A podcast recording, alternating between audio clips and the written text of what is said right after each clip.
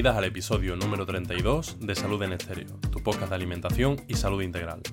Me llamo Borja Caballero, arroba Nutrifriki, soy técnico superior en laboratorio de diagnóstico clínico, graduado en nutrición humana y dietética y silbador de solos de guitarra.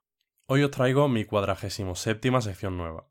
Ya sabéis que me gusta contestar en el podcast a las preguntas que me vais mandando por Instagram o en comentarios de iVoox. Pero hay veces que me llega alguna duda y pienso, ¡buah! Conozco a alguien que la podría contestar mucho mejor que yo. He ido guardando esas dudas y hoy las van a resolver algunos divulgadores y divulgadoras de confianza que se han prestado a echarnos una mano. Para la primera pregunta tenemos con nosotros a Alex Carrasco, arroba alex.carrasco-bajo, que es estudiante de dietética y coach en Phil CrossFit. Me la manda Borja y dice lo siguiente. ¿Es la dieta vegetariana óptima para deportistas de élite? Antes de ver si una dieta vegetariana puede ser óptima para un deportista de élite, debemos saber que existen varios tipos de dietas vegetarianas y no todas son iguales, ni muchísimo menos. Entonces, las más comunes son la ovo-lacto-vegetariana, que incluye huevos, lácteos y a veces miel, y la otra sería la vegetariana estricta, donde no incluye ningún alimento de origen animal, más comúnmente y coloquialmente conocida como dieta vegana. Entonces, eh, sabemos que los deportistas tienen requerimientos eh, ya no solo de calorías aumentados, sino que también de vitaminas y minerales, como puede ser el sodio, ya que, por ejemplo, durante la práctica deportiva se pierde bastante de este mineral. Vale, atendiendo a posibles deficiencias, si analizamos un poco, vemos que en cuanto a carbohidratos, una dieta vegetariana puede ser fácilmente cubierta, en cuanto a grasas tampoco habría problema, la mayoría de vitaminas y minerales tampoco habría problema, después veremos las posibles deficiencias, pero tenemos un macronutriente en el que se suele ser uno de los mayores errores en cuanto a pautar una dieta eh, vegetariana en deportistas de élite y en la proteína, ya que sabemos que en deportistas debemos alcanzar en torno a 1,6, 2.2 gramos por kilogramo de peso de esa proteína y muchas veces en dieta vegetariana pues no se consigue. Si atendemos al primer grupo que hemos eh, comentado o tipo de dieta, eh, sería la ovo-lacto vegetariana, donde se incluye huevos y lácteos, no habría gran problema para llegar a estos requerimientos de proteína con una buena estructura y una buena pauta. Así que si os parece, me voy a centrar un poco más y vamos a ir un poco más allá y vamos a ver cómo en una dieta vegetariana estricta eh, podríamos llegar a esos requerimientos eh, de proteína y de algún otro posible deficiencia. Entonces, sabemos que debido a fuentes de origen vegetal, eh, esa digestibilidad de la proteína, al igual que esa calidad, no es tan alta como de origen animal. Sí que hay muchos alimentos que son muy completos en todos esos aminoácidos, pero la digestibilidad sobre todo de, fuentes como por ejemplo de cereales, eh, legumbres, no es tan alta como podría ser de la carne, ¿vale? Aunque la calidad de esa proteica sí que sea alta. Entonces, eh, tenemos que eh, saber, debido a esto, que esos requerimientos proteicos deben aumentar un poco más, ¿vale? las recomendaciones oficiales son de recomendar un 0,2 más eh, respecto a las recomendaciones de proteína que hemos comentado antes. Entonces estaríamos entre 1.8 2.4 gramos por kilogramo de peso. A ese sería el rango que habría que llegar con una dieta eh, vegana o vegetariana estricta eh, en un deportista de élite, ¿vale? tenemos que tener en cuenta, y, y ya que como hemos comentado, los requerimientos calóricos a veces, por ejemplo, en un deportista de triatlón, debido a sus entrenamientos y a su carga de trabajo, pueden ser muy elevados, en torno a las 5.000 calorías. Entonces, deberíamos tener cuidado con ciertos alimentos. Sí que es cierto que debemos pautar una dieta lo más saludable posible, pero eh, un exceso de fibra puede tener problemas a nivel digestivo, sobre todo para afrontar esos entrenamientos. Entonces, sí que sería interesante complementar esa dieta no con todo alimentos, por así decirlo, provenientes de la comida real, sino que incluir algunos procesados o algunas harinas refinadas para mejorar esas digestiones, cosa que en la población general no sería así. Después, para llegar a esos requerimientos de proteína, también sabemos que la mayor fuente de origen vegetal son las legumbres, pero si atendemos al punto de antes, la ingesta de fibra se verían muy aumentados si basamos toda nuestra fuente de proteína en legumbres. Entonces, ahí estarían derivados de la soja, por ejemplo, que también es una legumbre, pero eh, sabemos que tiene menos fibra que otras legumbres. Entonces sería bastante interesante. Después, alguna de las suplementaciones interesantes sería eh, tomar proteína en polvo, que también sería muy buena opción para aumentar esos requerimientos de proteína a lo largo del día sin esas digestiones tan pesadas. Después, obligado, sería B12. Y para deportistas de fuerza también sería muy interesante tomar creatina, ya que sabemos que la principal fuente se encuentra en carnes y pescado. Después, analizando otras posibles deficiencias, eh, encontraríamos omega 3, hierro, vitamina D y yodo, que ya habría que individualizar en cada caso y sabemos que por lo general en población normal no se tienen estas deficiencias, pero como sabemos que estos deportistas de élite tienen unos requerimientos un poquito más elevados, eh, sería interesante eh, ver esas deficiencias y individualizar en cada caso. Así que, eh, como siempre, la respuesta sería sí, si está bien pautada, se puede perfectamente. Tenemos el caso de muchísimos deportistas de élite, tanto vegetarianos como veganos, que llevan una, alimentación totalmente vegetal y tienen un rendimiento muy elevado. La segunda pregunta surgió a raíz de la entrevista que le hice a la nutricionista Alejandra Piñeiro, arroba Fisténdalo, así que la va a contestar ella mismo. Me la mandó Manuel y dice lo siguiente. ¿La retención de agua intracelular que provoca la creatina? ¿Por qué ocurre? ¿Hay manera de evitarlo? La retención intracelular de agua que se produce con la suplementación de creatina no es más que una simple cuestión de, de osmolalidad, de osmosis. Cuando hay más solutos dentro de la célula que fuera para tratar de equilibrarse em, el sistema, por así decirlo, el agua va a tender a entrar si es que hay agua circulante, claro. Una de las formas de tratar de evitar esto, que después comentaré que no hay por qué tratar de evitar esta supuesta retención de agua a nivel intracelular, una de las formas sería simplemente restringiendo la ingesta de agua. Si no tenemos agua que meter dentro de la célula, el cuerpo no va a poder tirar de ningún lado para, para llenar esa célula muscular. No obstante, ya digo que esto es eh, un error, ya que el agua, como digo, se almacena a nivel intracelular o más bien quedémonos con que no se va a almacenar a nivel subcutáneo, que es lo que se nota visualmente. Cuando alguien dice que tiene retención de líquidos y que se nota hinchado, eso se debe a un agua almacenada en el tejido subcutáneo. Esta no es el agua que se va a almacenar con la creatina. Con la creatina se va a almacenar agua para entendernos a nivel intracelular. Visualmente es imperceptible y en todo caso te va a dar un aspecto mucho mejor porque tu músculo va a estar más lleno.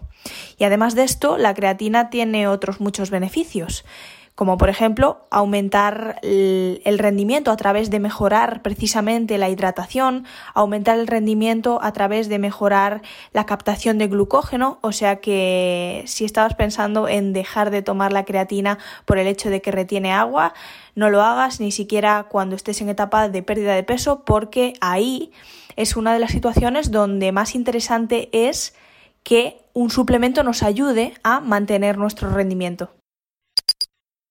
La tercera pregunta la contesta Carlos Ruiz, arroba Carlos Ruiz Nutrición, que es dietista nutricionista y TAFAD. Me la mandó Alberto y dice lo siguiente. ¿Qué es la ventana anabólica y qué importancia tiene comparada con otros factores de cara a maximizar las ganancias de masa muscular y fuerza? Pues desde el punto de vista de la hipertrofia muscular, el concepto de la ventana anabólica post-entrenamiento vendría a decir básicamente que existe un tiempo limitado después del entrenamiento para aportar proteína y optimizar así las ganancias de masa muscular al aprovecharnos de una mayor sensibilidad del músculo a los aminoácidos, un suceso que se da como consecuencia del entrenamiento, sobre todo eso sí, del entrenamiento con cargas.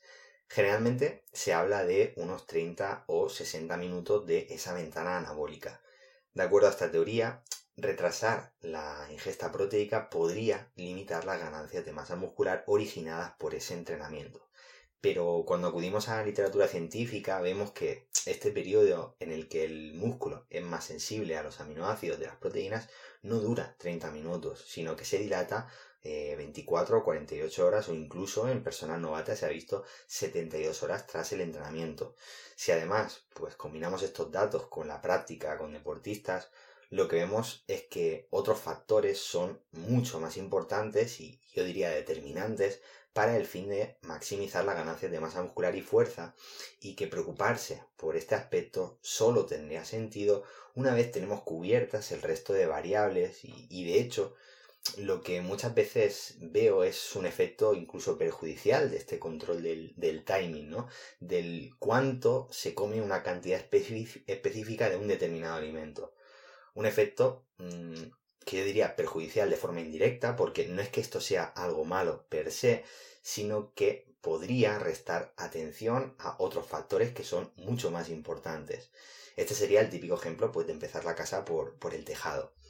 Con esto en mente, prestar atención al momento específico de una comida, como puede ser la que se realiza posterior al entrenamiento, tendría más sentido cuando el resto de las variables sabemos que ya son adecuadas. ¿Y a qué variable me refiero? Pues cuando nuestra dieta está compuesta en su mayoría por alimentos saludables, cuando controlamos el total de energía que consumimos y cuando comemos la cantidad adecuada a nuestro objetivo de cada uno de los macronutrientes. Si me refiero a proteína, me refiero a carbohidratos y me refiero a grasas. En este punto, pues ya tendría algo más de sentido pensar en cómo repartimos esas comidas y si le damos mayor o le damos menor importancia a esa comida post-entrenamiento.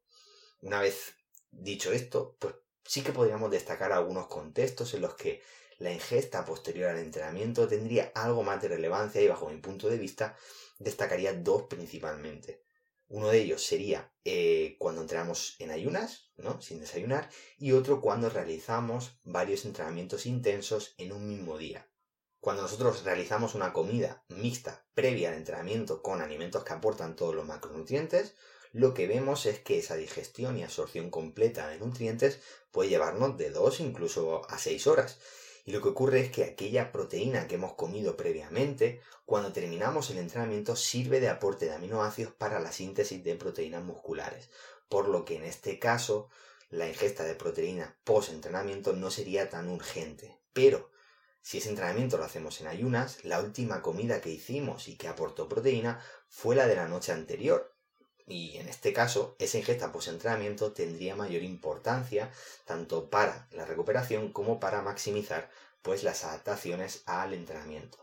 En el otro contexto, en el de las dobles o incluso triples sesiones de entrenamiento en un mismo día, no solo sería importante en la ingesta tras el entrenamiento eh, lo que respecta al apartado proteico, en este caso la ingesta de carbohidratos cobraría mucha más importancia ya que son el principal sustrato energético que se usa durante ejercicios de alta intensidad y su almacén en el músculo, que se hace en forma de glucógeno, es limitado, por lo que en la segunda o la tercera sesión, según la extensión que tengan estos entrenamientos, si no comemos lo suficiente, podríamos encontrarnos sin glucógeno y el rendimiento podría bajar. En este contexto, lo que hemos visto en investigaciones es que el músculo, después de ser ejercitado, posee ciertos mecanismos para incrementar la captación de esos carbohidratos que comemos, mejorando así la reposición de ese glucógeno en las primeras horas al acabar el entrenamiento. Pero en este caso, esa mayor capacidad vuelve a la normalidad aproximadamente a las dos horas. Por lo que en este caso sí sería algo más urgente consumir carbohidratos nada más terminar esa sesión, pero recalcando eso sí que esto no sería tan importante en personas que entrenen una sola vez al día, ya que pues tienen 24 horas o incluso más para realizar varias comidas entre un entrenamiento y otro. Vamos a terminar con otro conocido del programa, mi amigo José María Puya, arroba José Kenji. José es tecnólogo alimentario y dietista y sin duda es mi referente cuando se trata de suplementos. Esta cuarta y última pregunta me la mandó Manuel Jurado y dice lo siguiente. Al mezclar un café solo con proteína whey, ¿se producirá reacción de Maillard? Muy buenas. Bueno, a ver, esto es un tema que siempre me suelen preguntar. Bueno, de hecho, en el, en el podcast que hicimos con Borja ya un poco nos lo preguntaron posteriormente.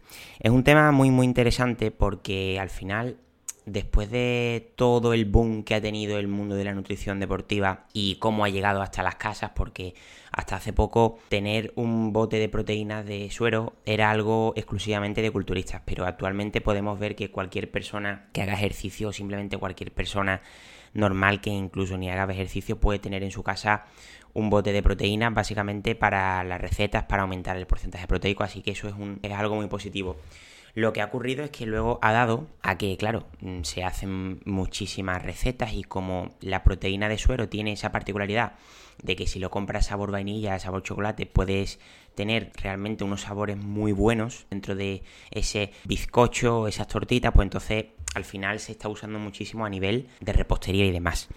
Este perjuicio, aunque de primeras diría que a nivel adherencia no me parece para nada mala opción, siempre que no tengas demasiado milimétricamente contadas los gramos de proteína en tu dieta, no me parece mala opción que una persona utilice proteína de suero incluso en repostería del horno, ¿vale? Porque aunque es cierto que va a perder valor nutricional, de eso no hay ninguna duda, si nos ponemos a nivel práctico, prefiero que, se pierdan gramos de proteína a que realmente esa persona se coma en vez de unas torditas, un más cake de proteína de suero con avena, que se coma un, un donut, ¿vale?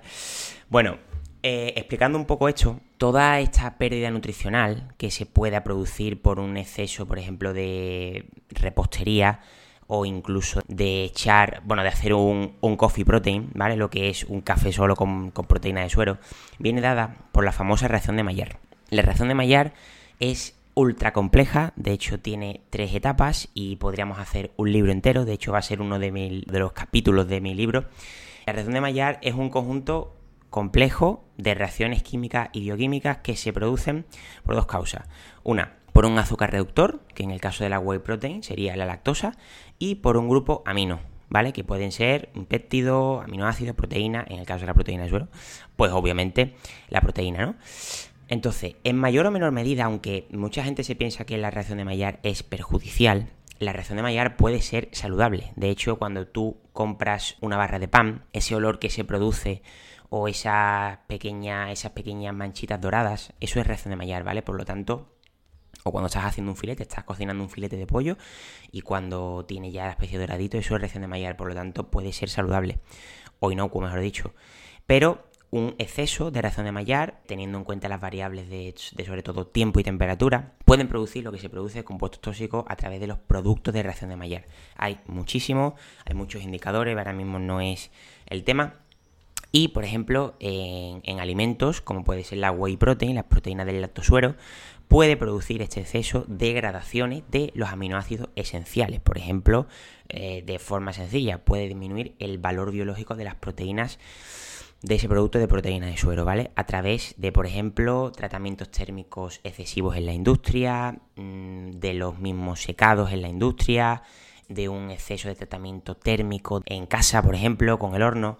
Entonces, ya hablamos en una entrevista que me hizo Borja que, bueno, hacer pasteles a altas temperaturas puede producir un perjuicio en la calidad nutricional de esas proteínas. Pero eh, hoy nos han preguntado si un coffee protein, lo que viene siendo café solo, bueno, depende, hay gente que le echa leche. En el momento en el que le echas leche ya disminuye la temperatura, pero bueno, pongámonos que hacemos café solo y más o menos un café solo caliente puede tener una temperatura para que se pueda tomar, puede llegar mm, a los 50, 60 grados centígrados, ¿vale? Mm, un poquito más, ya, vamos, ya te quemas, básicamente, ¿vale? Bueno, teniendo en cuenta que aproximadamente eh, la desnaturalización proteica de la whey protein se produce a los 60, 70 grados, puede ocurrir, puede ocurrir que si el café está excesivamente caliente, como le gusta a mucha gente, se puede producir esa denaturalización proteica y pérdida de aminoácidos. ¿Qué pasa? Que si tú al final tú metes un scoop de proteína en un café, eh, no va a ser al segundo ya se han perdido las proteínas, no. O sea, tiene que ser con un determinado tiempo. De hecho, seguramente os ha pasado, yo que he hecho muchos coffee protein, que tú echas la proteína en el café caliente y lo que ocurre, bueno, se ve perfectamente la denaturalización proteica, las propiedades físico-químicas se vuelven locas, la disolución se pierde, o sea que ahí se ve perfectamente cómo acaba la cosa. O sea, se producen grumos de proteína duros, o sea, se solidifica en muchísimo. Entonces, conclusión, vamos a ver, si el café está excesivamente caliente, no es lo mejor.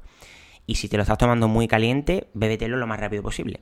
Pero puedes disminuir un poco la temperatura del café solo, o sea, te lo dejas en, reposo, que se, que se enfríe un poquito, o le echas un poquito de, de leche o bebida vegetal, y luego le echas el scoop de proteína. Y ahí ya queda todo perfecto. Pero es importante que se enfríe el café solo y que luego ya le eche la proteína de suelo.